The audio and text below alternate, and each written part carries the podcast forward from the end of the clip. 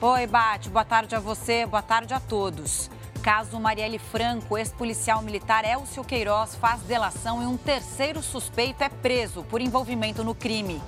Procons de todo o país começam um mutirão para negociar dívidas em atraso. Agora, no JR. Informação importante: os PROCONs de todo o país passaram a receber hoje pessoas que querem renegociar suas dívidas. Estamos aqui ao vivo com Ari Peixoto. Ari, boa tarde para você. Essa é mais uma etapa do programa Desenrola do governo federal? Oi Camila, boa tarde a você, boa tarde a todos. É sim, já são mais de 800 PROCONs municipais e estaduais que aderiram ao programa Renegocia.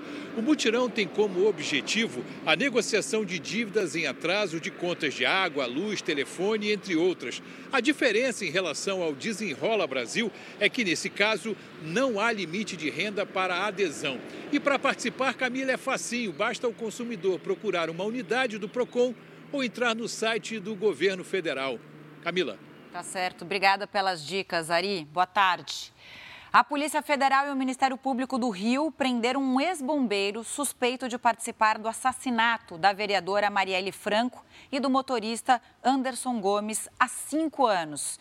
A gente vai para lá com a Fernanda Sanches. Fernanda, boa tarde. Como esse suspeito surgiu no caso cinco anos depois?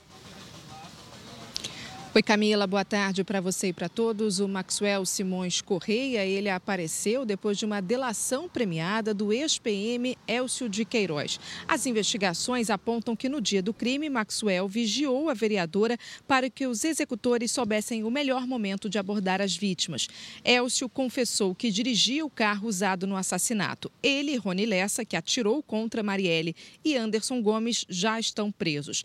O ex-bombeiro detido hoje já tinha sido preso para não atrapalhar as investigações. Agora a polícia ainda quer saber quem é o mandante do crime. Camila. Obrigada, Fernanda.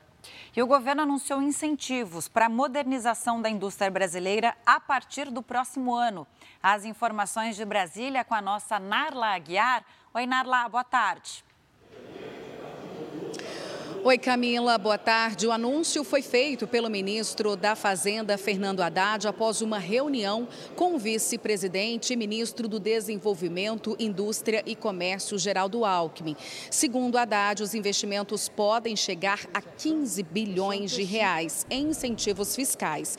A expectativa é que o incentivo dê fôlego financeiro às empresas e, com isso, a capacidade produtiva aumente. As medidas ainda serão ajustadas e precisam passar pelo Congresso Nacional.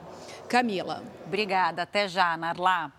E a ativista Greta Thunberg foi condenada a pagar uma multa equivalente a R$ 1.100 na Suécia.